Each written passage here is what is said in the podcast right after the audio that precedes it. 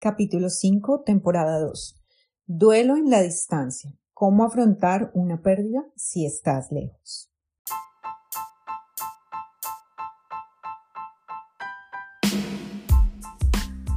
Bienvenidos a No es Gadejo, un podcast dirigido a hispanohablantes y las emociones como resultado de sus vivencias en el extranjero. Hoy vamos a hablar de dolor, de el sentido de la pérdida, de todas esas emociones que encierran el duelo, muerte, tristeza, angustia, soledad, todas estas cosas que conllevan a la pérdida o el duelo. Este capítulo siento que va a ser bastante emocional, pues nos va a confrontar con una realidad que poco nos gusta. Es más, creo que nos incomoda. Vamos a hablar de la muerte o pérdida de un ser allegado y, el duelo que se vive como consecuencia de ello. Y siento que si se me corta la voz en algún momento, bueno, es el tema.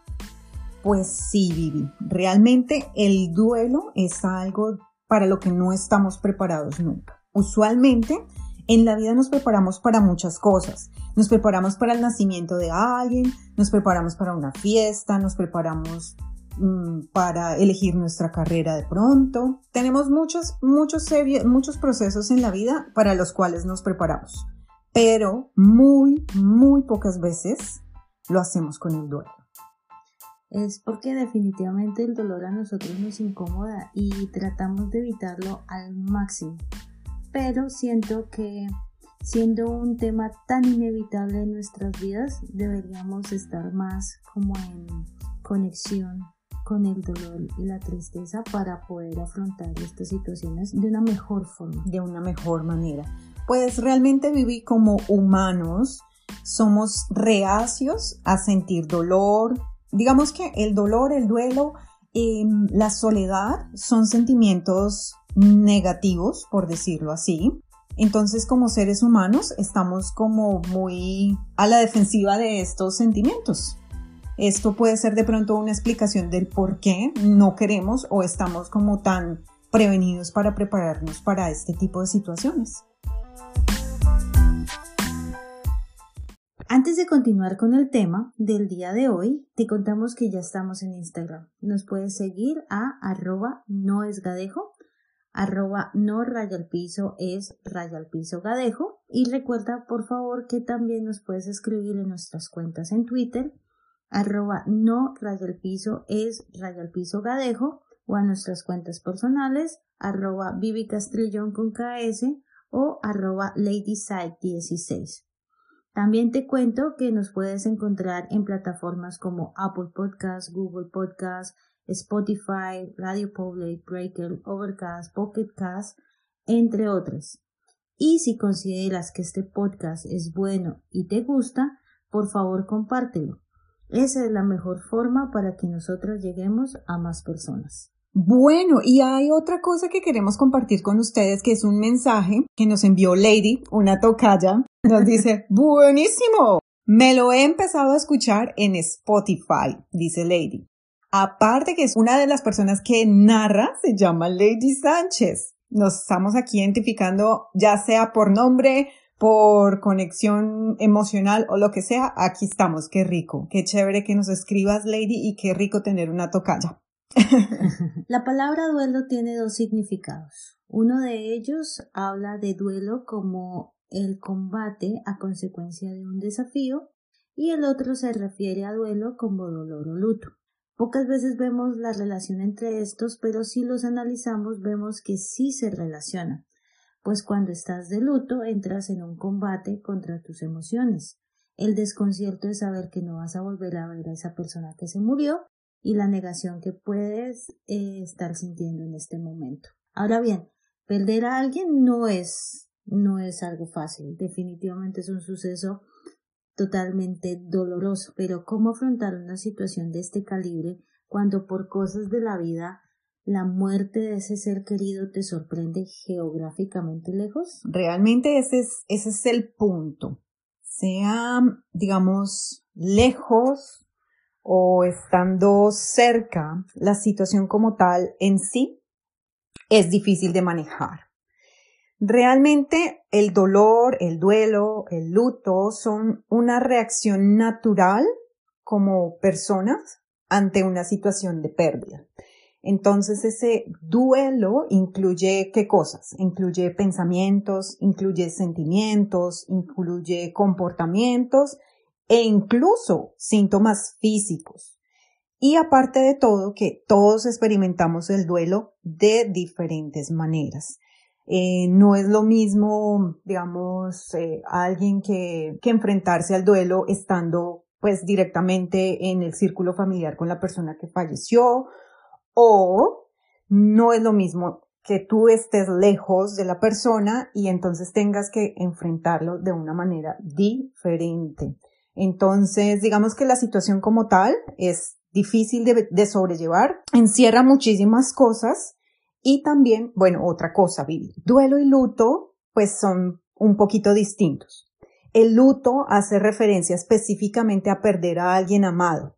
Em, eso se puede dar como en contextos más religiosos, culturales y sociales. Entonces recordemos también que no es lo mismo un fallecimiento o un funeral en, por ejemplo, una sociedad como los japoneses o como los irlandeses o como nosotros los latinos, ¿no? Porque digamos, por ejemplo, en culturas como África o en culturas asiáticas, ellos celebran la muerte. Ellos, a diferencia de nosotros, la pérdida de esa persona la hacen con una fiesta porque ellos celebran la vida de la persona cuando ellos fallecen. Para nosotros, para nuestra cultura, los latinos, el hecho de perder a alguien representa una pérdida y pues hacemos un, funeral como tal y son diferentes ritos. Dentro de las culturas se, se llevan a cabo diferentes ritos. Entonces, pues es importante también hacer como esa claridad, ¿no? Siento que históricamente el tema del luto o del duelo ha cambiado. Si vemos las culturas romanas, las griegas, la gente cuando se moría, los familiares estaban más preocupados cómo ellos iban a pasar al más allá. Entonces, todo el rito y toda la ceremonia era enfocándose en que su ser querido pudiera pasar al mundo de los muertos de la mejor forma.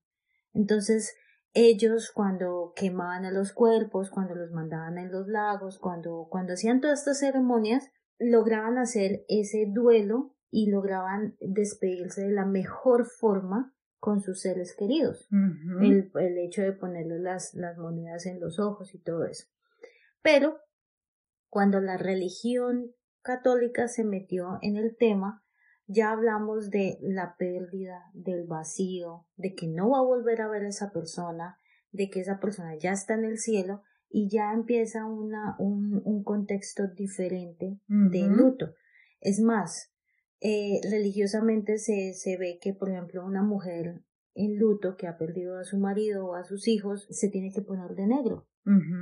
Y todos los espejos en la casa se tienen que eh, se tienen que tapar y cosas así que pues es ese rito más o menos que se sigue. Entonces, pues si te pones en negro, es tristeza, es ese momento oscuro en el que estás y pues así es como debes pasarlo. Entonces, pasamos de, de pensar en cómo la persona va a pasar al más allá a cómo nos sentimos nosotros y cómo lidiamos con esa pérdida nosotros. Exacto. Entonces, pues igual el luto es mm, ya más llevado a cabo por ese rito o en esas características especiales en las que fuimos criados para llevar a cabo, eh, sí, el funeral o cuando pierdes un, un ser querido. Por otro lado, Vivi, el proceso de duelo también está influido por ciertas características como la personalidad, el contexto, la cultura, pero también tienen unas categorías. No estoy hablando de luto, ya estoy hablando del proceso de duelo.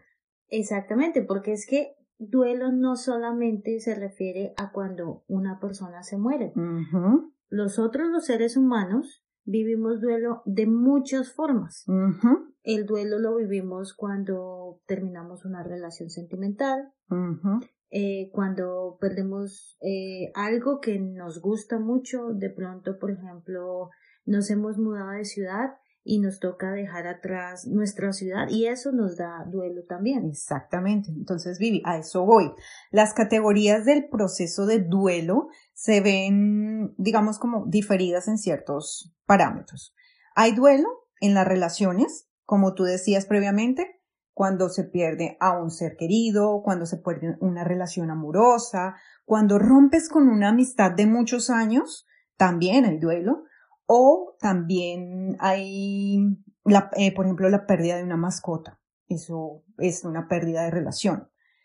La otra categoría es la pérdida de algún aspecto de, eh, de uno mismo, de la persona como tal. Entonces, por ejemplo, un aborto, eh, un cambio físico que te lleva, por ejemplo, a la discapacidad o a la pérdida funcional de tus habilidades, ya sean cognitivas o físicas, el abuso sexual también es un duelo. Em, la pérdida de un estatus, ya sea político, social, económico, cualquier tipo de situación que te lleven a perder ese estatus, también es un duelo. Enfermedades, personas que estaban muy saludables y que de repente pues adquirieron una enfermedad, eso también lleva un proceso de duelo. Otra de las categorías es pérdida del desarrollo de la persona, como por ejemplo llegar al fracaso o la inestabilidad financiera, que pasa en muchísimos casos. Personas que son muy adineradas y que de la noche a la mañana cayeron en, en la bancarrota, entonces eso también conlleva un proceso de duelo y también tenemos otra categoría ahí que son la pérdida de objetos o cosas que representan un valor sentimental para la persona. En esta categoría entran, por ejemplo, los desastres naturales, que un día pues tú tenías tu casa, tenías tu carro, todas tus cosas, llegó una lluvia intensa o un terremoto o qué sé yo, un ciclón y todo lo que tú tenías desapareció. Se fue. Se fue. O cuando te asaltan o te roban o cuando perdes objetos que representan algo muy valioso para ti o para la familia. Hay personas que heredan cosas de, de generación en generación y eso tiene un valor sentimental grandísimo.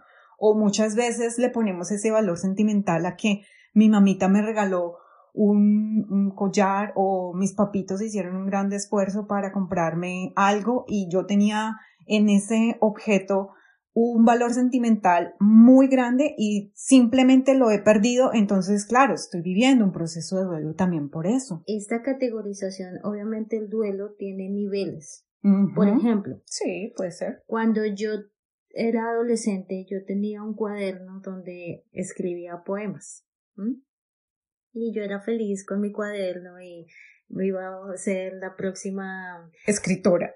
sí, la próxima escritora del siglo. Y eh, entre tantas mudanzas se me perdió mi cuaderno. Y yo aún lo recuerdo. Y me da tristeza, pero pues no me pongo a llorar ni nada, pero sí me, me siento como acongojada, pues porque me gustaba mucho mi cuadernito. Pero pues en ningún motivo la pérdida de ese cuaderno me va a llevar a una depresión, porque pues no. Exacto. Entonces siento que sí, hay muchas categorías de duelo, hay muchas formas de sentir duelo, pero también hay niveles de duelo. Entonces están los, los niveles intensos cuando has perdido a alguien, eh, cuando por ejemplo tus papás o tus hijos se mueren, o tus abuelitos, o alguien con el que estás muy cercano, a por ejemplo cuando te divorcias. Sí, es diferente. Porque, porque de todos modos te divorcias y eso duele. Claro, y, estás perdiendo el afecto de la persona que solía ser tu pareja. La persona que te prometió estar contigo hasta la muerte. Porque tú siempre tenías en mente que ibas a llegar a viejito con esa persona o siempre fue una situación incondicional en la que tu estado inicial fue, ay, yo voy a morir a su lado. Exactamente. Y resulta que no fue así. Mm. Pero esa persona no se ha muerto. La puedes volver a ver, puedes hablar con esa persona y de pronto hasta puedes mejorar su la relación que tienes con esa persona independientemente si están divorciados. Pero cuando una persona se muere, también salen otros sentimientos a flote. Por ejemplo, la culpa. Sí. Entonces, esa persona se murió y te queda la culpa de que de pronto no le dijiste cuánto le amabas. O esa persona se murió y justo en un accidente y justo ese día tuviste una pelea con esa persona y se fue y se murió y quedas con esa culpa, con ese remordimiento de que no fuiste, eh, que no hiciste lo suficiente o que no dijiste o que no hiciste, etc. Entonces, a eso voy con los niveles. Claro. Y realmente, Vivi, también hay algo que uno tiene que tomar en cuenta en el proceso de duelo de las personas, es bajo qué circunstancias se vive ese duelo. Entonces es como lo que tú decías, si tú no tuviste la oportunidad de hablar previamente con esta persona y decirle todo lo que sentías, o si en ese momento estabas en rabia y no pudieron darse ni siquiera un abrazo o un besito antes de, de, esta persona fallecer, o por ejemplo con las personas que estamos lejos de nuestra familia, entonces no, no tuvimos esa oportunidad para darnos un último abrazo, una última caricia. Pues es que precisamente eh, ahí viene el tema del día. El duelo es una experiencia indudablemente dolorosa, pero se potencializa cuando la persona que se muere, pues está lejos de nosotros o nos coge a nosotros lejos de ellos. Entonces ahí es cuando viene el tema de que empiezan las culpas, empiezan los remordimientos, si yo no me hubiera ido, si yo no me hubiera devuelto, si yo no hubiera hecho esto, si yo no hubiera hecho lo otro, y eso genera un efecto dominó. Claro. También el arrepentimiento, ¿no? Si yo hubiera hecho, y si hubiera, y si hubiera, y si hubiera, o qué tal si. Entonces, entrar en choque con esta situación genera mucho más conflicto emocional y pues obviamente entras en una situación que hace mucho más difícil llevar tu proceso de duelo. Y la forma como las personas viven el duelo, hay dos reacciones inmediatas. Entonces, cuando, cuando tú estás en duelo, tú tiendes o a aislarte o a refugiarte en tu familia y amigos. Pero cuando tú estás viviendo lejos, esa segunda opción pues no es posible. Y el tema de aislarse es que si no se maneja bien ese duelo y si no se, se, se, se mantiene como controlado, puede llegar a una depresión severa. Sí, claro. Pues igual, Vivi, todos sabemos que el no manejar adecuadamente nuestras emociones conlleva a situaciones mm, más crónicas, más mm, que afectan mayormente la salud, no solamente emocional, sino física, física, mental. Todo esto va a ser un compendio de cosas que tarde o temprano va a ser como un detonante para, para que tú te enfermes, para que tú no rindas, para que tú no estés en tu 100%. ¿Y cuáles crees que serían los síntomas del duelo? Bueno, más que todo como síntomas o yo lo diría como más en términos de, de, la situación como tal. Entonces empiezas a sentir soledad, eh, empiezas a sentir cosas como rabia, como ansiedad, culpa, y bueno, también hay otra situación como tal. Cuando vienen situaciones de duelo, hay tres etapas básicas. La primera es la negación. Después viene la negociación y finalmente viene la aceptación. Algunas veces podemos, digamos que, jugar entre esas etapas acorde a la situación como tal. Otras veces no pasa. Lo único que tú te centras es en, no, esto no me está pasando a mí, esto no puede ser, esto no, esto no, esto no, que es la parte de la negación. Posteriormente ya cuando digamos como que empiezas a darte cuenta de que sí, sí, esto es lo que te está pasando, es mm, la situación como tal y te toca vivirla, te toca enfrentarla si no quieras. Entonces empieza, eh, por ejemplo, las personas con un cáncer terminal o algo así. Entonces, bueno, yo pienso que puede haber alguna otra cura, puede haber alguna otra solución. Estamos como en esa etapa de búsqueda de que, espere, no me, no me quite esto, no quiero mm, sentir este dolor, no quiero perder por favor, deme otra oportunidad o miremos a ver cómo lo solucionamos o cómo hacemos o sí, como ese salvavidas que uno busca para que la situación no pase. Negociar con la vida. Negociar. Y finalmente viene ya la etapa última que es aceptar. Entonces, como te digo, dependiendo de las circunstancias, uno puede, digamos, entrar a jugar con esas tres situaciones o definitivamente no. La última, que es ya la, la aceptación, está más dada como en los términos de, eh, bueno, ya esta persona pues eh, falleció o pues ya se murió mi perrito o ya me divorcié. Entonces es como asumir esa pérdida. Es difícil, es la etapa más difícil del duelo porque es en la que tú tienes que enfrentar directamente tus emociones. Ya no tienes el derecho a negarte, ya no tienes el derecho a negociar, simplemente te toca afrontarlo. Entonces, en esta etapa es cuando se presentan todas las situaciones que ya habíamos dicho antes. Te refugias en alguien o te aíslas totalmente. Empiezas a sentir ya mucho más el dolor, porque pues ya pasó la situación, ya pasó la pérdida, estás sufriendo la pérdida, entonces empiezan todos estos sentimientos, emociones, pensamientos a atacarte. Y eh, obviamente pues es donde requieres el mayor apoyo para superar esa situación. Se siente, pero yo, gracias a Dios, no, no, no he perdido a nadie en mi círculo eh, cercano de familia, pero sí he sentido duelo en mi vida y es ese vacío, esa sensación de que no puedes respirar, de que no hay aire, ese sentimiento de, de querer salir corriendo y huir de ese dolor que estás sintiendo. Es muy difícil poner en palabras el dolor de otras personas. Es más, es difícil poner en palabras tu propio sufrimiento, porque a veces no existen explicaciones para lo que sientes.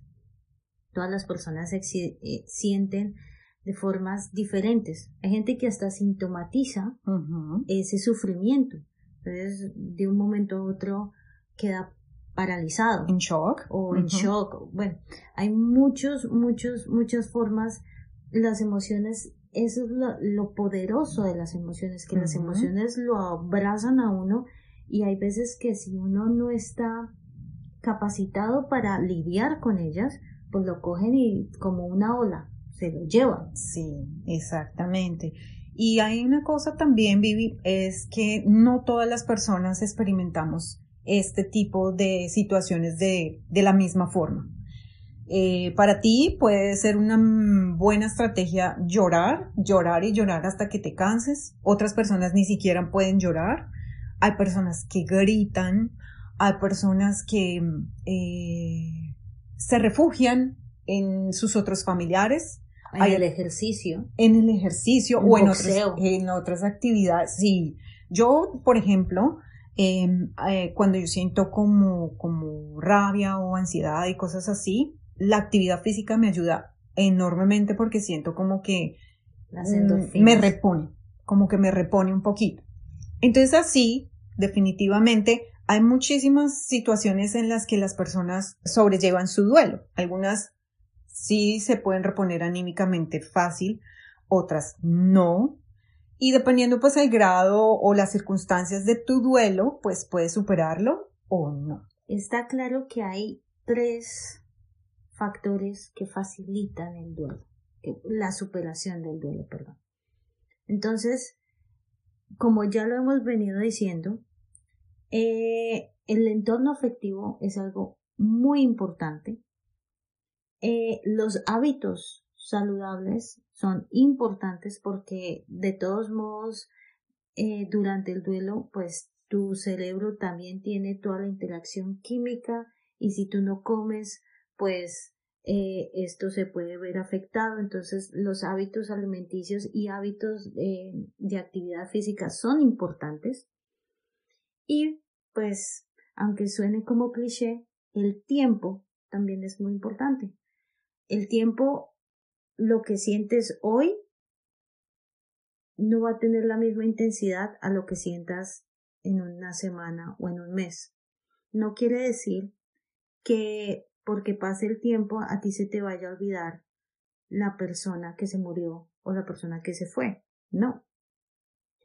Pero a medida que va pasando el tiempo, tú vas retomando tus actividades, vas, vas retomando eh, las situaciones sociales y, de la vida diaria, poco a poco van como volviendo a la normalidad y acolchonando ese, ese dolor que sientes. Sí. Y de todas maneras también vivir, hay que permitirse vivir el duelo. No importa si es alguna situación grande o pequeña, es importante hacer el proceso de duelo, porque eso tarde o temprano va a verse reflejado en ti, esa rabia o ese sentimiento de remordimiento o ese sentimiento de, de culpa o sea lo que sea, no sé. La situación por la, las emociones que estés viviendo en ese momento permítetelas vivir, porque es importante, es importante que tú vivas ese duelo precisamente para superarlo. De lo contrario, no vas a llegar a cerrar como ese vínculo o ese círculo de una manera sana, sana para, para tus emociones y sana para tu salud mental y psicológica. Pero entonces mi pregunta es, ¿cómo se puede uno superar un duelo estando lejos de precisamente eso, del círculo social y, y afectivo y de alguien que no esté encima de uno diciéndole, venga, tómese la sopita. Sí. Bueno, pues em, es duro, es complicado, pero busca ayuda. Busca ayuda de quienes, de las personas, por ejemplo, tus, tus housemates, tus flatmates o eh, roommates, las personas con las que tú, digamos, como que tienes más ese contacto físico en el momento. Busca apoyo en ellos si sientes la oportunidad o si realmente puedes hacerlo, ¿no? Porque hay muchas personas que no son como tan empáticas en ese, en ese tipo de situaciones. Entonces, lo primero es que buscar una persona que pueda mm, tener empatía con esa situación por la que estás pasando. Pero debería decir ahí que es bueno también que le hagas saber a esa persona la situación por la que estás pasando y lo prepares para lo que se le viene. Claro. Porque si, y, si uno que, que, es familia directa y a veces no sabe cómo, cómo manejar una persona que está en duelo, habrá una persona que simplemente vive contigo desde hace, no sé, un mes, dos meses, un, año pues de pronto esa persona tampoco está muy calificada para, para ayudarte a superar el duelo. Entonces, antes de, de, de desbocarte en tu emocionalidad con esa persona, dile, mira, eh, se me murió X o Y persona, eh, me estoy sintiendo así. ¿Crees tú que eh, me podrías escuchar o crees tú que podemos hablar. Que, podemos hablar, que, que, que, me puedes acompañar, porque a veces ni siquiera se necesitan palabras. No. Simplemente con tener una persona al lado que uno siente ese soporte emocional es suficiente. Pero sí es importante como preparar a esa persona o al menos tomar en cuenta que esa persona puede que no esté en la situación para ayudarte porque pues claro, tú estás sintiendo ese dolor y tú quieres que los demás te ayuden, pero si las personas de pronto te dicen, no, lo siento, te vas a sentir aún más afectado. Entonces, es difícil, es difícil eh, razonar en esos momentos. Se sabe que cuando tú estás en una situación difícil, en una situación de alta emocionalidad, el cerebro racional se apaga y empieza el, cerebro reactivo. Entonces sé que es difícil eh, decirle a alguien, oiga, se me acaba de morir, no sé, mi abuelito, me ayuda y que la otra persona te diga no y que a ti no te dé rabia. O sea, eso es normal. Pero pues hay que entender que... No todas las personas tienen empatía. Exacto. Y que no todas las personas te prestan tu hombro para llorar. Si tú eres una persona de las que está escuchando este podcast, por favor, préstale el hombro, no seas malo.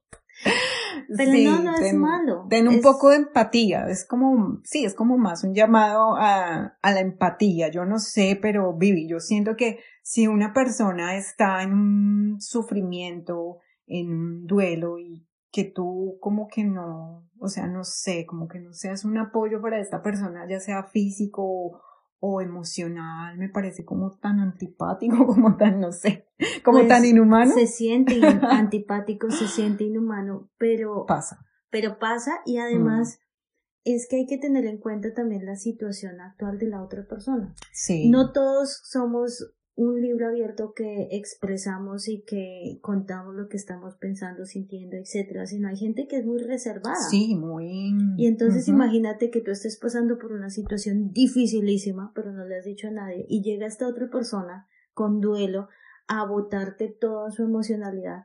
O sea, hay personas que no lo aguantan. Claro. ¿Sí? Entonces, por eso es que no hay que juzgar. Sí. Porque realmente nosotros no sabemos en qué situación están los otros. Exacto. Cuando estás hablando con tu círculo cercano, pues existe esa cercanía, existe esa facilidad de comunicación. Pero cuando estás hablando con tu housemate, que simplemente lleva viviendo contigo que seis meses, un mes, un año, lo que sea, pues no existe esa conexión tan fuerte emocional para tú llegar y decirle, no sé, eh, necesito llorar. Hay gente que se siente incómoda viendo llorar a otras personas. Sí, también es Porque acuérdate que cuando tú te sientes incómodo frente a algo es porque eso te está, es un trigger, es, eh, te está desencadenando, desencadenando algo en ti. Entonces, es, es, es, es, un, es, una situación muy compleja. Sí. Es, es, realmente muy compleja la situación. Y bueno, pues eh, no sé, también puede ser una videollamada, puede ser. Eso, eso sí, acuérdate que de todos modos y gracias a Dios, estamos en la época de la tecnología. Exactamente. Y que te puedes conectar con tu familia, con tu círculo, con tus amigos, que ellos sí van a entender, ¿sí? Esa situación por la que estás viviendo. Y eh, te van a poder, te van, a tener más herramientas y van a tener más herramientas para apoyarte y para decirte lo que de pronto tú necesitas escuchar. Exacto. Y mm, algo importante, no sufras en soledad, porque igual, así como para ti representa una pérdida grande esta persona o, o esa situación o lo que sea la situación de duelo por la que estás pasando, para tu círculo de familiares, amigos o más allegado, también eh, es una pérdida. Entonces, compartir ese sentimiento de dolor con estas personas que también tienen esa capacidad de sentir ese dolor en, el duelo por el que estás pasando, pues van a ser un poco más llevaderos si se comparten esas experiencias juntos, porque finalmente están pasando por el proceso de duelo juntos. Esa otra persona también le duele y también está pasando por lo mismo que tú estás pasando. Entonces no, no lo hagas solito o solita. Comparte ese sentimiento porque eso te va a ayudar a superar tu duelo. Mm. Otro tema cuando estás lejos es que, y esto claro va, claro está, va a las personas que son, pues que siguen esos lineamientos. Si tú eres religioso, pues te puedes también eh, resguardar en la religión. Entonces puedes conseguir, puedes ir a una iglesia que te sientas cómodo o con un, no sé, un ministro. La verdad yo no soy muy religiosa, entonces no sé cuáles son los pues, títulos. Digamos que para aquellos que van a, a sus iglesias o, bueno, en la iglesia católica es obviamente el, el sacerdote y en las iglesias católicas hay grupos de apoyo para las personas quienes lo requieren en estos casos. Eh, igualmente he escuchado que para las iglesias cristianas también está pues el pastor y ellos también ofrecen eh, grupos de apoyo emocional, apoyo eh, familiar y demás. Entonces, digamos que esa ayuda está ahí, hay que buscarla, hay que, acorde a tus ideologías, creencias o principios, pueden haber grupos de apoyo y soporte que te pueden ayudar en el proceso de duelo. Entonces, si tú estás o eres miembro de alguna comunidad eh, religiosa, puedes buscar apoyo también en estos grupos. Claro. Bueno, pero ya hablamos de los que sienten duelo. Ya hablamos de cómo superar el duelo y cuál es el proceso del duelo. Pero hay un punto importante que es los que ven el duelo desde afuera. ¿Qué hacer y qué decir eh, para, en situaciones de duelo? En situaciones de duelo a las personas que están de duelo. Entonces, em, he visto, y pues de acuerdo a todo, todo lo que leímos y demás, que lo que decías antes es cierto. La falta de empatía en las personas nos mete en unas situaciones que realmente a veces son como de, como de película. ¿sí? Hay gente que dice unas cosas a las personas que están en duelo que uno dice, pero ¿cómo se le ocurrió decirle eso? ¿Sí? ¿Cómo, cómo, ¿Cómo usted coge a una persona que está en semejante situación de tristeza y va y le dice eso? Entonces, hemos sacado unos puntos para el qué hacer y qué no hacer cuando una persona está en duelo pues se puede pasar en, en determinada mm, situación que llega la persona y te dice, no, mira, mm, falleció mi ser querido o me acabaron de robar o tal cosa, ¿sí?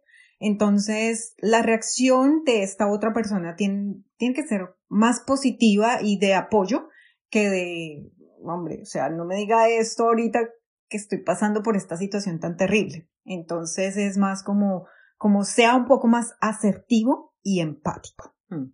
Entonces, el primer punto de qué hacer y qué no hacer cuando una persona está en duelo es recuerda que no se trata de ti. Es un error muy común de las personas que no están viviendo el duelo de hablar de cómo la pérdida, tu pérdida o la pérdida de la persona que está en duelo les afecta a ellos y entonces convierten la situación sobre ellos y no sobre lo que realmente está sucediendo, que fue que se te murió una persona eh, eh, cercana y pues tu dolor nunca va a ser igual a la de ellos. Exacto. Entonces, eh, hacer eso, de convertir la situación sobre ellos, genera que la persona que está en duelo no solamente tenga que sobrellevar su duelo, sino también tenga que casi como ayudarte a sobrellevar el tuyo. Entonces eso es generarle un peso aún mayor. Aún mayor. Claro, porque es que tú le estás poniendo como una carga emocional adicional a esta otra persona. Le estás diciendo cosas que como que, o sea, esto no es acorde, o sea, no me haga esto. no, no precisamente en este momento. exactamente. No hay que buscar lados positivos a la situación, porque realmente un duelo no tiene absolutamente nada de positivo. Un duelo no tiene em, esa característica de que, ay, menos mal se murió tu abuelita porque ya estaba muy viejita. El al menos, no. Cuando digas al menos, detente. Sí, cuando pase por tu cabeza decirle a esa otra, ay, pero al menos usted tiene más hijitos para sobrellevar este dolor. No. O al menos eres joven y te puedes casar de nuevo. No. o, ay, pero pues eh, al menos vas a tener una parte de los bienes de esta otra persona. Entonces, chévere que te hayas divorciado. Menos.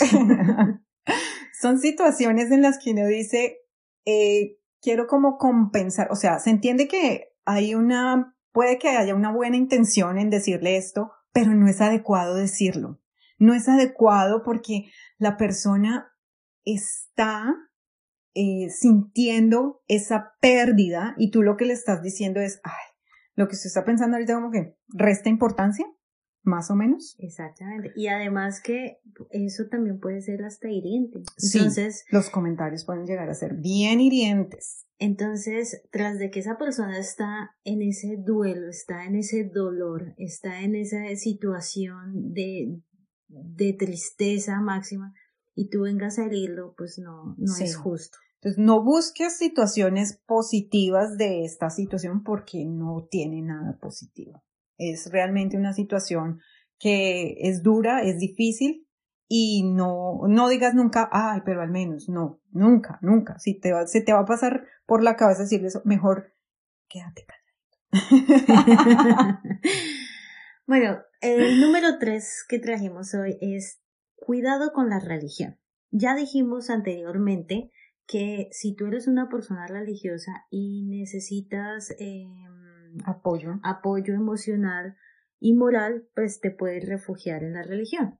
Pero recuerda que no todos son religiosos, no todas las personas siguen una religión o una guía espiritual, por así decirlo. Entonces, ese, esos comentarios de em, eh, Dios solo le da a uno lo que puede eh, soportar. O Dios lo quería al lado de él. O em, eso era lo que Dios quería. O gracias a Dios pasó esto. O ese era el plan de Dios. O todo ese tipo de cosas realmente no ayudan mucho. ¿Por qué? Porque la persona que está en duelo puede sentir Primero, que eso es un tipo, que lo que le está pasando es un tipo de castigo de Dios. Una especie de castigo porque hizo algo malo. Y no, la gente no hizo nada malo. Y la situación pasó y, y es algo natural y no podemos hacerlo ver como que eh, el, el, que hayas perdido a tu ser querido o que te haya pasado esa situación como tal en tu vida quiera decir que sea un castigo de Dios porque no, no es así. Y lo pongo en este ejemplo. Digamos que eh, una señora se le murió un hijo, ¿sí? Yo pienso en eso y, mejor dicho, me da, me da algo, porque pienso en mis hijos. Entonces, una señora perdió un hijo y que alguien venga y le diga, eh, bueno, lo siento mucho, pero al menos eh, está con Dios. O eh, eh, Dios tiene, Dios sabe cómo hace sus cosas, estaba en sus planes. Al menos eres joven y vas a poder tener otro hijo. Eso es horrible. Y Dios, y, y Dios lo llamó a su lado. Si yo fuera esa mamá, yo le pego a esa persona, seguramente. Le digo, pero ¿por qué Dios tiene en sus planes quitarme a mis hijos? ¿Por qué? Claro, y es que en una situación de estas, Vivi, la gente también pierde parte de su fe, porque usualmente las personas que somos creyentes tendemos a aferrarnos a Diosito en situaciones como esta. Entonces, cuando esto pasa, usualmente la rabia o sí, este sentimiento como que nos lleva a decir, no, pero es que esto es injusto, es una situación injusta. Entonces, si nosotros excusamos la situación en algo que fue que Dios quiso que pasara así, entonces vamos a sentir es como, como ese peso de responsabilidad moral que no es la situación adecuada para, no es el sentimiento adecuado para esta situación y tampoco es el momento adecuado. De pronto, ya cuando uno ha hecho pases con la situación, puede uno razonarlo como mi bebé está, es un ángel más en el cielo y me está cuidando lo que sea, eso está bien. Pero ya cuando uno ha hecho pases con la situación, pero si en el momento en el que más dolor esa persona siente y viene otra persona le dice, es que esto sucedió porque Dios así lo quería, pues la reacción más normal puede ser rabia. Decirle, pero ¿por qué demonios Dios me está haciendo eso? Exacto. suena mal, pero es así. Pues hay que dejar que todas esas emociones simplemente fluyan. Hay que dejar que la persona simplemente tenga esa habilidad para expresarse como quiera que ella persona, que esta persona lo haga. Entonces, en ese sentido, nunca nunca le digas a la otra persona qué hacer o qué sentir. Cuando le dices entonces, ay, pero no, sé valiente, tú puedes, tú te vas a reponer de esta, sé fuerte. No, porque en el momento no se tiene esa habilidad, no se tiene esa capacidad. Y no se trata de salir de esto como si fuera una competencia. Precisamente, el duelo hay que vivirlo y las otras personas tienen que respetar ese espacio y ese tiempo y decirle, tú puedes, tú eres valiente, tú vas a salir de esta. Claro que va a salir de esa. eso es algo hasta redundante. Claro que va a salir, pero en ese momento de pronto ni siquiera quiere salir de esa situación, porque en ese momento necesita hacer paces con su dolor, necesita hacer paces con su dolor. Y que alguien le esté diciendo, bueno, hágale, rápido, eh, salga de su dolor, pues eso no es amable, es hiriente y no es muy sensible. No, y no es, no es sano, no está realmente ayudando a la persona a, a superar su duelo. Bueno, ya dijimos lo que no se debería decir y lo que no se debería hacer. Pero también podríamos hablar sobre lo que sí se puede hacer. Entonces vamos a empezar con las cosas que de pronto son más asertivas en este tipo de situaciones de duelo.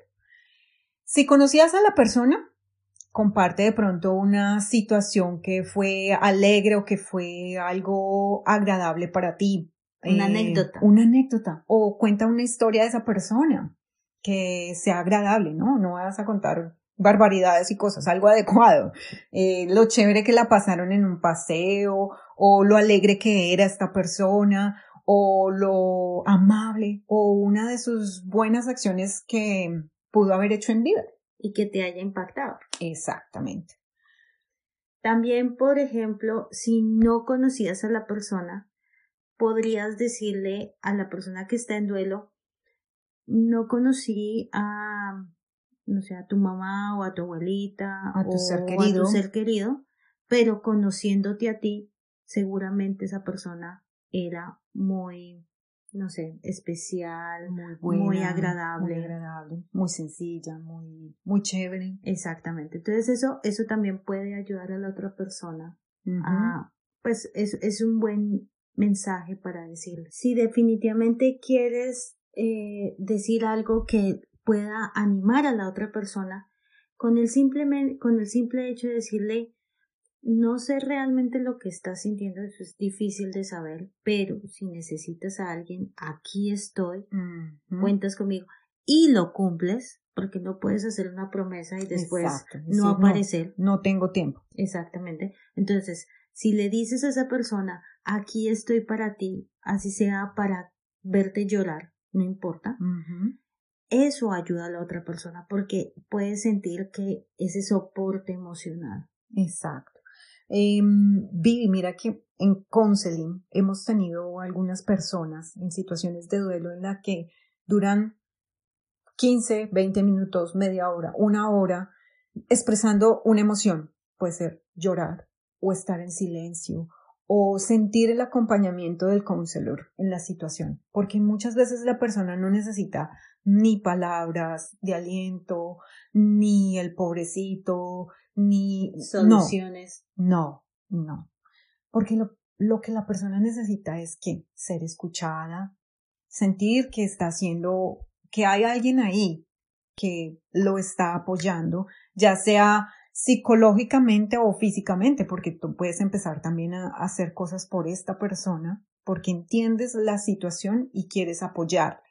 Entonces, si de verdad quieres hacer algo por esta persona, ayúdale por ejemplo, no sé, con las tareas domésticas. Sabemos que después de ya eh, pasado toda la situación de funerales y cosas así, eh, vienen unas situaciones duras que es estar en tu casa, que es el de pronto coger todos esos objetos que te recuerdan a la persona. Pues únete a, a esta persona y ayúdale. Si de pronto no la quieres ver pasar por esa situación, de pronto ve a su casa y pregúntale que si quieres que tú lo hagas por ella, recoger sus pertenencias o con el permiso de obviamente la persona en el duelo, si quieres que te, que tú la ayudes en las tareas domésticas. Yo ahí haría un paréntesis. Si vas a decirle a la persona que recoges las cosas de la persona que acaba de fallecer, yo daría un tiempo. Yo daría muy buen tiempo. Porque em, hay personas que depende como, de cómo era la relación con la persona que falleció, eran demasiado apegados y se apegan a las cosas físicas de la persona que dejó, ¿sí? Entonces, eh, ese yo lo pondría entre paréntesis y le daría un poco más de tiempo. Pero si de verdad quieres ayudar, Mira, con el simple hecho de lavar, de poner la ropa en la lavadora, le estás haciendo una, una gran ayuda. Exacto. Pregúntale. ¿Quieres que cuides tus niños en la tarde, por ejemplo? O cuidar los niños.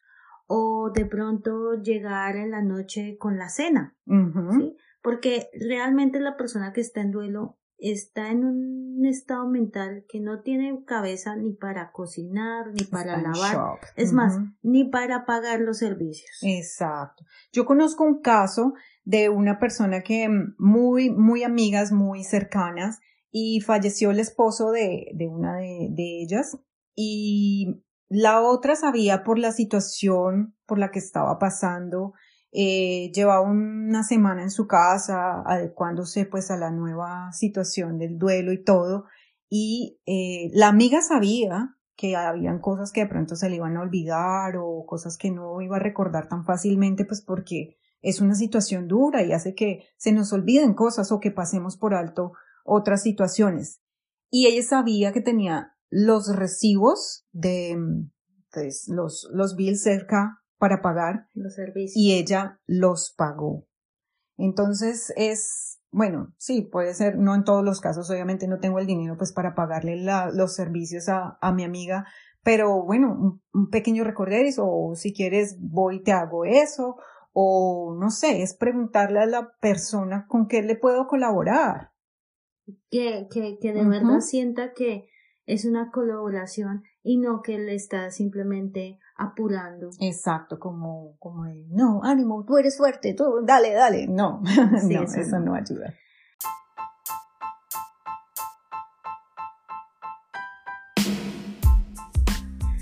Bueno, entonces eh, ese fue el tema de hoy.